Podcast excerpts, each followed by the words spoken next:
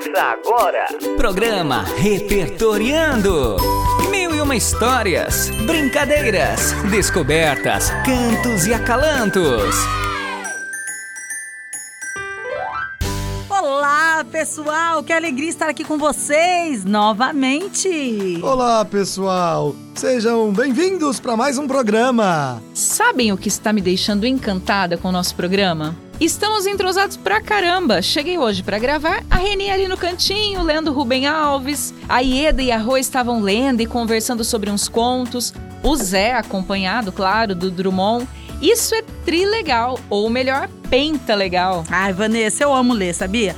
Às vezes é um pouco complicado com tantos afazeres que nós temos, né? Mas olha, o nosso programa fez com que eu passasse a ler mais. E o meu Rubem Alves é assim: é um amor à parte. Penta legal foi boa, hein, Vanessa? Veja, você observou que cada um estava lendo e isso é um padrão. Mas cada um lia um autor ou um gênero diferente. Isso desfaz o padrão. Somos professores e fazemos o programa aqui. É um padrão.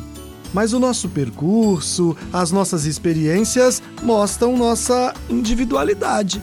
E não é que é mas que o padrão nos acalma é fato. Por isso, vou compartilhar com vocês um dos meus encantos musicais e literário. No livro Nas Entrelinhas do Horizonte de 2012, Humberto Gessinger evoca memórias afetivas para construir crônicas pulsantes, onde passado, presente e futuro se misturam. Esse livro revela a força da música e da poesia do Humberto. Então, Rê, roda a vinheta. Sala de leitura. Ímpar, o padrão que não há. Eu já não era moço quando descobri que tinha o que se convencionou chamar cabelo legal. Quão velho eu era? Digamos que já havia pendurado três discos de ouro na parede. Como descobri? De tanto ouvir falar. As razões estéticas nunca me convenceram. A praticidade, sim. Até então, eu pensava que todo mundo podia ficar alguns dias sem se pentear. Não imaginava que a parte de fora da cabeça também pudesse dar trabalho. Entre 1986 e 2000, quem cortou meu cabelo foi Adriane. Era um corte fácil, uma linha reta nas costas. A força da gravidade fazia o resto, definindo para que lado iria cada fio. Resultava algo simétrico, cabelo repartido no meio. Dez. De vez em quando passávamos a máquina. Antes de 1986, frequentei alguns barbeiros. Depois de 2000, alguns cabeleireiros. As coisas mudam de nome, mas continuam sendo o que sempre serão. A Adri só começou a cortar meu cabelo porque eu tinha preguiça de ir a um profissional. Só parou de cortar porque a tesoura perdeu o fio e fiquei com preguiça de afiar. Nunca pensei que cuidar do visual fizesse parte da minha arte ofício. Precisa usar dreadlocks para fazer reggae? Precisa fazer reggae para usar dreadlocks? Nah. A vontade de mudar o visual vinha do nada, quando menos se esperava. Numa das vezes estávamos num hotel. Entrei cabeludo, saí militar. O que será que a camareira pensou no dia seguinte ao encontrar aquele monte de cabelo no lixo? Deve ter achado que se tratava de uma nova tara, um novo fetichismo. Faço música para satisfazer minhas necessidades espirituais. Graças ao bom Deus, a música que faço também proveu minhas necessidades materiais. Pude escapar das propostas para fazer propaganda de shampoo. Mais difícil foi escapar nas entrevistas da pergunta: Qual shampoo tu usas? Logo percebi que responder: Uso o shampoo que minha mulher compra. Ainda que fosse a mais pura verdade, parecia sarcasmo. Ninguém acreditava que eu não estava nem aí, que simplesmente carregava dentro e fora da cabeça o que a natureza havia me dado. Um dia, num programa de TV, Vi alguém explicando que o correto era alternar o tipo de shampoo para não viciar o cabelo. Caramba, que raciocínio elegante! E anticorporativo. As corporações nos querem fiéis. Fidelização do consumidor é o jargão utilizado. Fiéis para não dizer escravos. Mudar o produto com frequência colocava esta estratégia em xeque. Adorei e adotei a resposta, mas não o comportamento. Até hoje, uso o shampoo que a Adriane comprar. Pelas minhas contas, estarei completamente grisalho em um par de anos. Acho que vou gostar. Minha barba se adiantou na corrida ao branco. A diferença de cor entre barba e cabelo tem me irritado, pois dá a impressão de que eu pinto o cabelo. Irritação com dias contados, um par de anos. Acho que vou gostar. Ainda pelas minhas contas, a partir do ano que vem, serei mais velho do que o meu pai jamais foi. Estou vivendo o que para ele foi o último ano.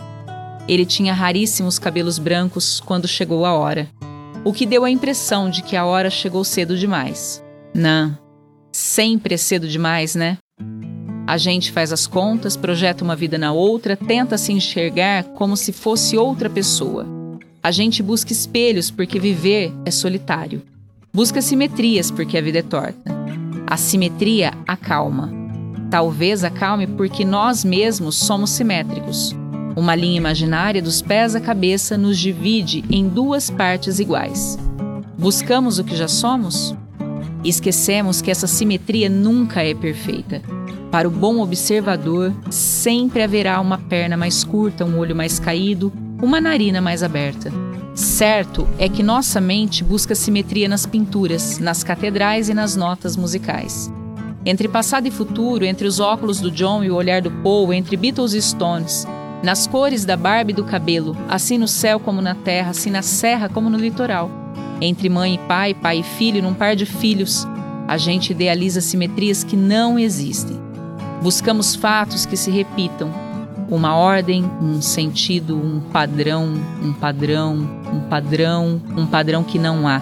O mundo é ímpar, não dá para dividi-lo em duas metades iguais. Vanessa, gosto muito do rock dos anos de 1980 e 1990. O Humberto Gessinger era o vocalista da banda Engenheiros do Havaí, certo? É sim, Zé. Junto com Carlos Stein, Marcelo Pitts e Carlos Maltz, formaram a banda em 1985 para participar de um festival da faculdade. Sendo que ao longo destes anos, as formações foram variadas. Mas, em 2008, as atividades da banda foram encerradas e Humberto passou a se dedicar a trabalhos, seja em parceria ou solo. Ele já tem cinco livros publicados. O Humberto é o único integrante que participou de todas as formações da banda. Estamos aqui falando da banda porque é engraçado, difícil desvencilhar os textos do escritor publicados em livros das músicas do artista. Para quem gosta de nós, é uma citação de uma música dele, na sua escrita há muito da filosofia existencial, notadamente Sartre, Camus, Nietzsche e a linguagem social do Ferreira Goulart, do Drummond, que já foram compartilhados aqui no programa pelo Zé, do Rimbaud, do George Orwell, entre outros. Ah, então vamos chamar a música dele. Música do dia. A música de hoje saiu na discografia de Surfando Karmas e DNA. É a segunda música do álbum. Ouçam terceira do plural. Corrida pra vender cigarro, cigarro pra vender remédio, remédio pra curar a tosse, tossir, cuspir, jogar pra fora. Corrida pra vender os carros,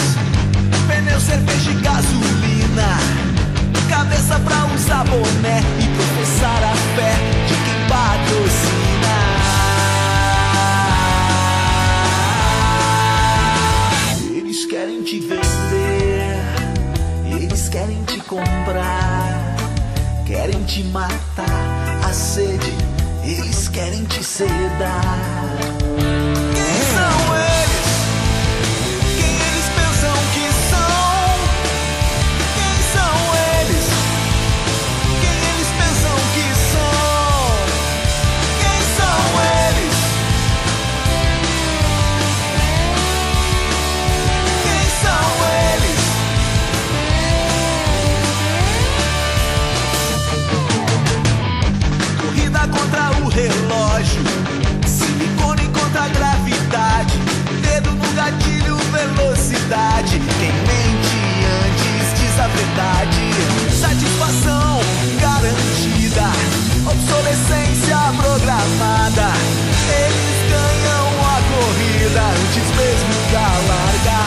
Notável a crítica que a música traz.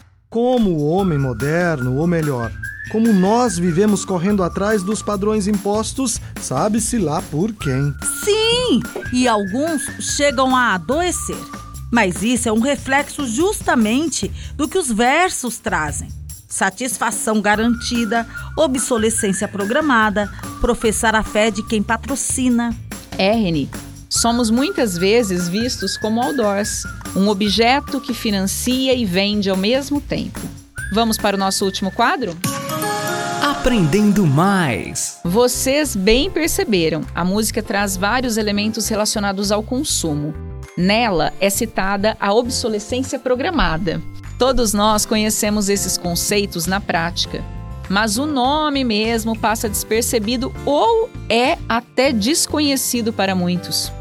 Então, você quis dizer que além da obsolescência programada, tem mais? Sim, Zé. Para começar, vamos entender o que é obsolescência. Ela é a condição de um produto ou serviço quando ele deixa de ser útil. Assim, temos duas vertentes.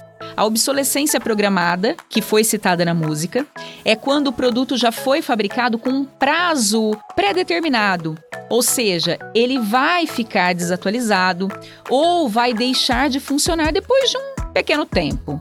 E outro ponto é a obsolescência perceptiva, quando o produto continua funcionando, mas pode ser visto como ultrapassado e o seu usuário sente a necessidade de trocá-lo por um outro mais atual.